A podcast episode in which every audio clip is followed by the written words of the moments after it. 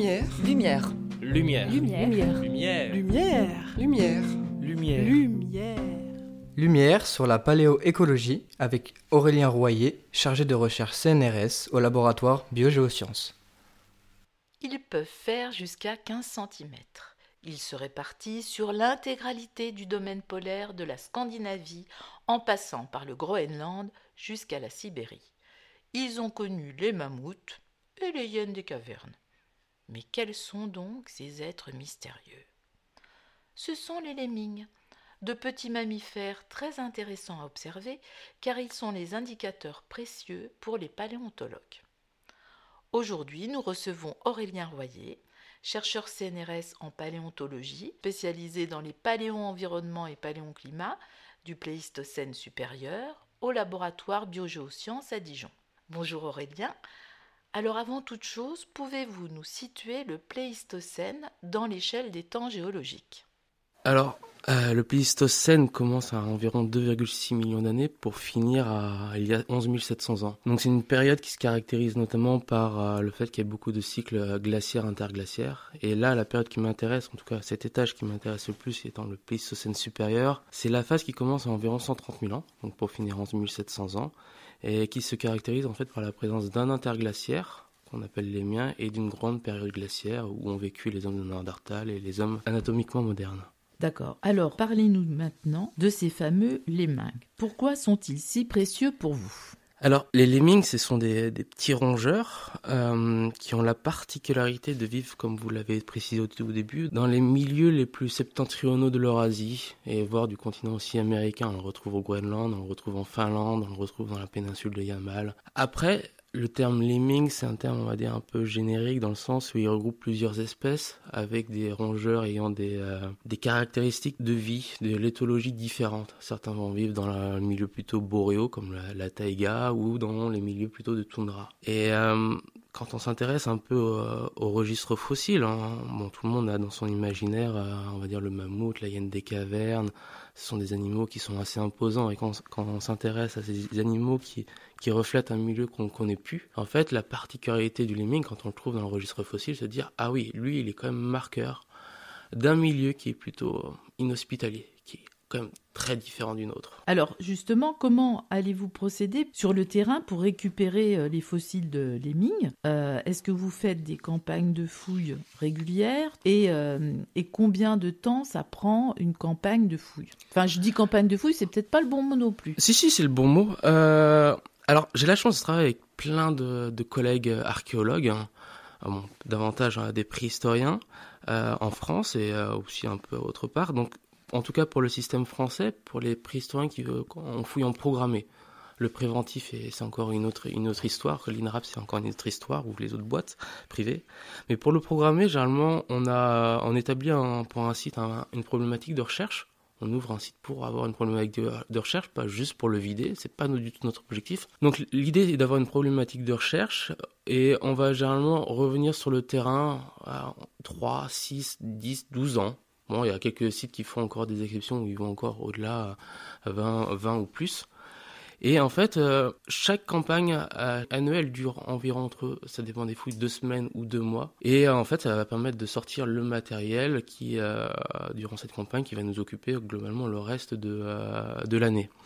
Donc l'objectif n'est pas de, de, le vider intégralement le site, mais plutôt de comprendre par rapport à une problématique, soit comprendre les, contributions des hommes préhistoriques, la fonction des sites, ou plutôt les datations. Et dans ce cadre-là, en fait, euh, normalement, quand on fouille un, un site archéologique, euh, le protocole, maintenant depuis une cinquantaine d'années quand même, c'est de aussi tamiser, laver le sédiment.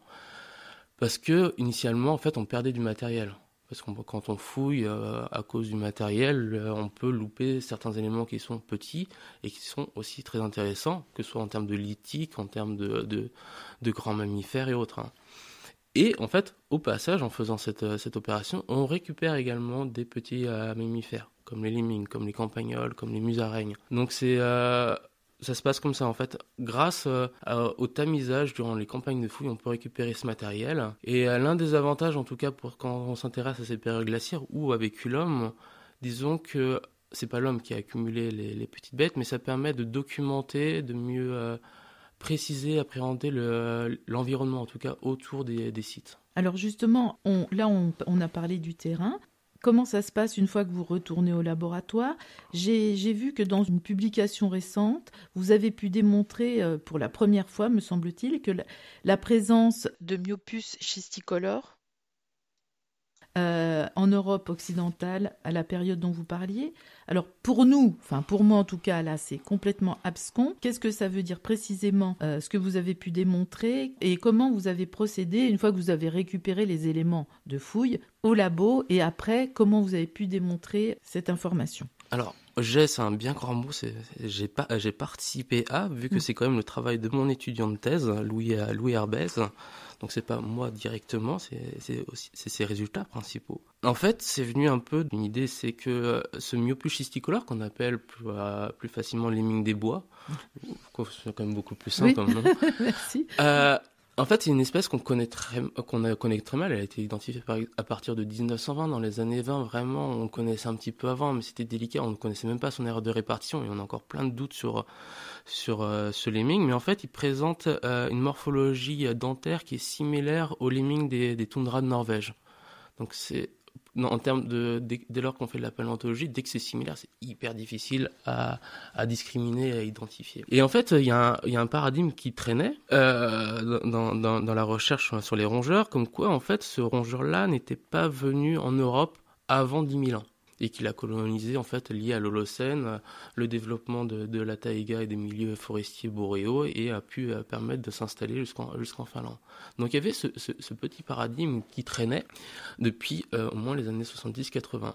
L'autre particularité, c'est que c'est aussi un rongeur qui est très peu présent dans le registre fossile. On a souvent quelques dents par-ci par-là, mais c'est pas une abondance comparée à d'autres rongeurs du fait qu'il n'est pas forcément capturé euh, aisément par ses prédateurs naturels. Et en fait, euh, c'est venu euh, avec cet étudiant, donc on a, on a juste réfléchi, oh, bah, si on faisait un petit un petit modèle pour séparer euh, les deux rongeurs avec maintenant d'autres approches, non plus, euh, non plus juste en décrivant euh, visuellement, mais en appliquant ce qu'on appelle de la morphométrie, géométrie, pour pouvoir caractériser un peu les formes, les variabilités et voir si on arrive vraiment quand même à discriminer ces deux espèces de lemmings facilement, si le modèle marche, et pourquoi pas l'appliquer au, fossile. On a, on a fait le modèle avec donc un référentiel actuel. On avait, on avait la chance d'avoir ces rongeurs-là, pour une même étude d'ailleurs précédente qui avait été faite euh, à l'université de, Bourgogne, même au laboratoire. Donc on va réappliquer euh, ce référentiel-là, on va l'augmenter en, contactant aussi quelques collègues de Finlande, des musées et autres, pour avoir plus de référentiels pour documenter la variabilité de ces rongeurs. Et c'est de trouver que ça marche, le modèle marche très bien sur de l'actuel, qu'on arrive à discriminer à environ 95%. Donc on s'est dit, oh, bah maintenant on va l'appliquer sur du fossile.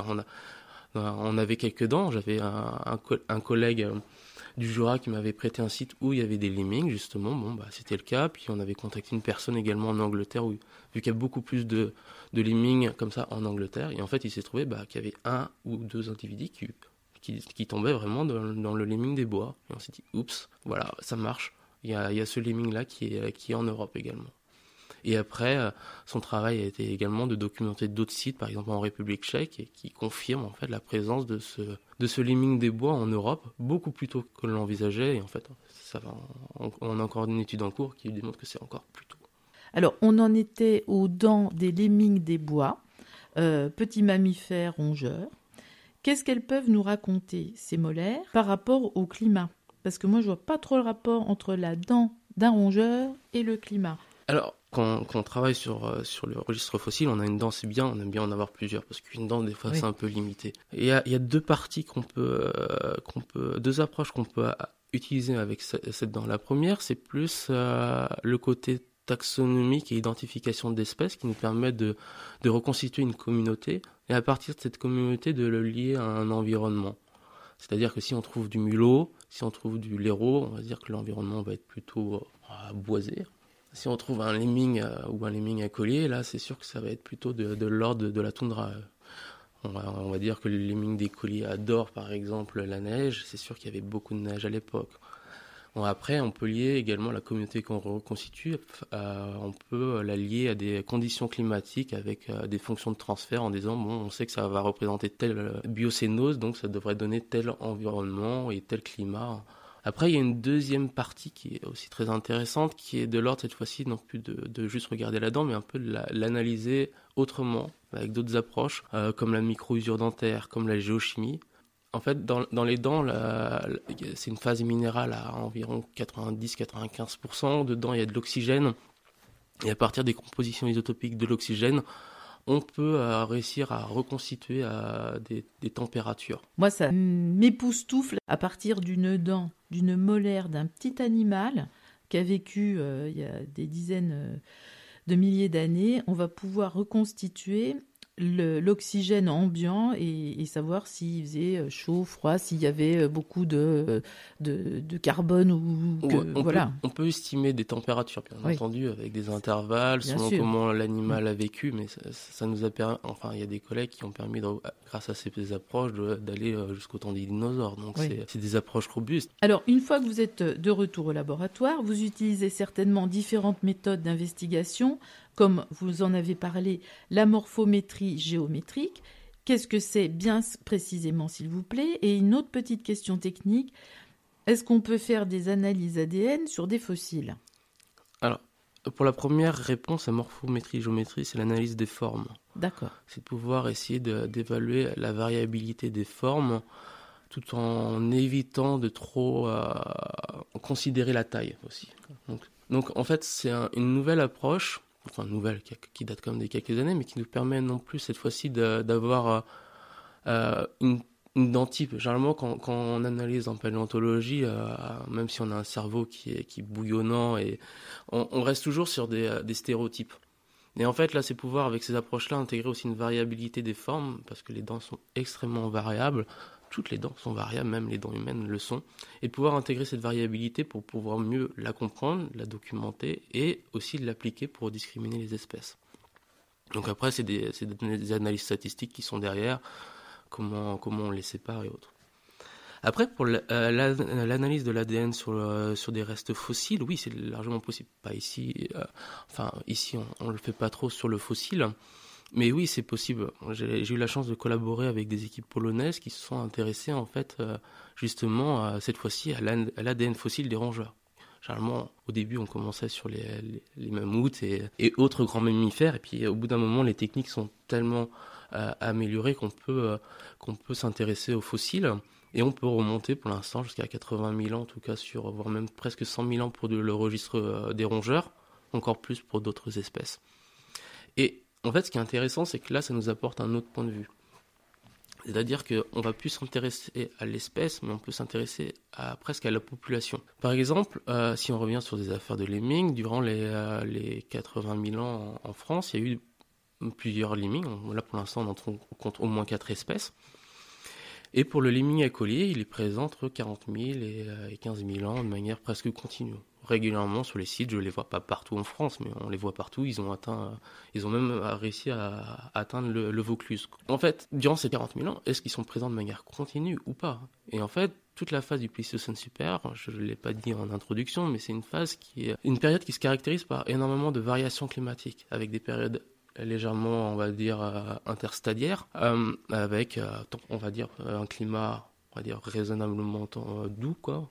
Et des conditions beaucoup plus froides ou beaucoup, plus arides qui vont justement faciliter euh, ce développement des lemmings il y a énormément de variations et en fait en analysant l'ADN fossile on se rend compte que euh, il y a eu des, extinctions. Il y a eu des colonisations de, de qui sont massifs, qui sont en fait à l'échelle continentale. Ils ont des vagues, ça a colonisé. En fait, il y a eu un climat qui, qui ne leur est plus favorable, les populations disparaissent. Et une nouvelle colonisation apparaît. Et en fait, on voit qu'il y a une succession de colonisations de vagues qui s'est faite. Et donc, ça veut dire aussi que ça, nous éclaire sur euh, ce qui se passe euh, peut-être euh, dans notre climat actuel.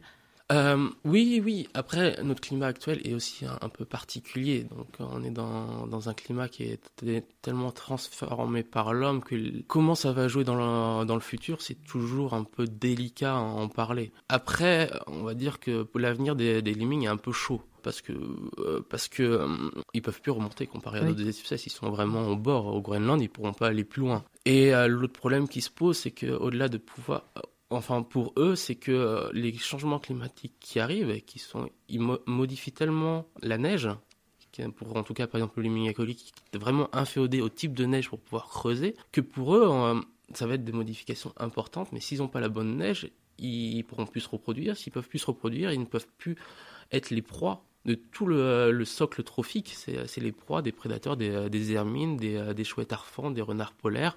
Par exemple, en Suède, le renard polaire, la reproduction de renard polaire est liée au cycle des lemmings. Donc, perdre. Euh, enfin, ces, rongeurs-là sont le socle en fait de ce monde arctique. La, disparition euh, ou, toutes les modifications du climat vont engendrer des perturbations des, lemmings et vont engendrer d'autres perturbations à la chaîne. Merci Aurélien pour ces explications très éclairantes sur l'apport de la paléoécologie et on peut en effet mieux comprendre l'importance des changements climatiques sur les espèces. Nous suivrons avec attention vos recherches. À bientôt.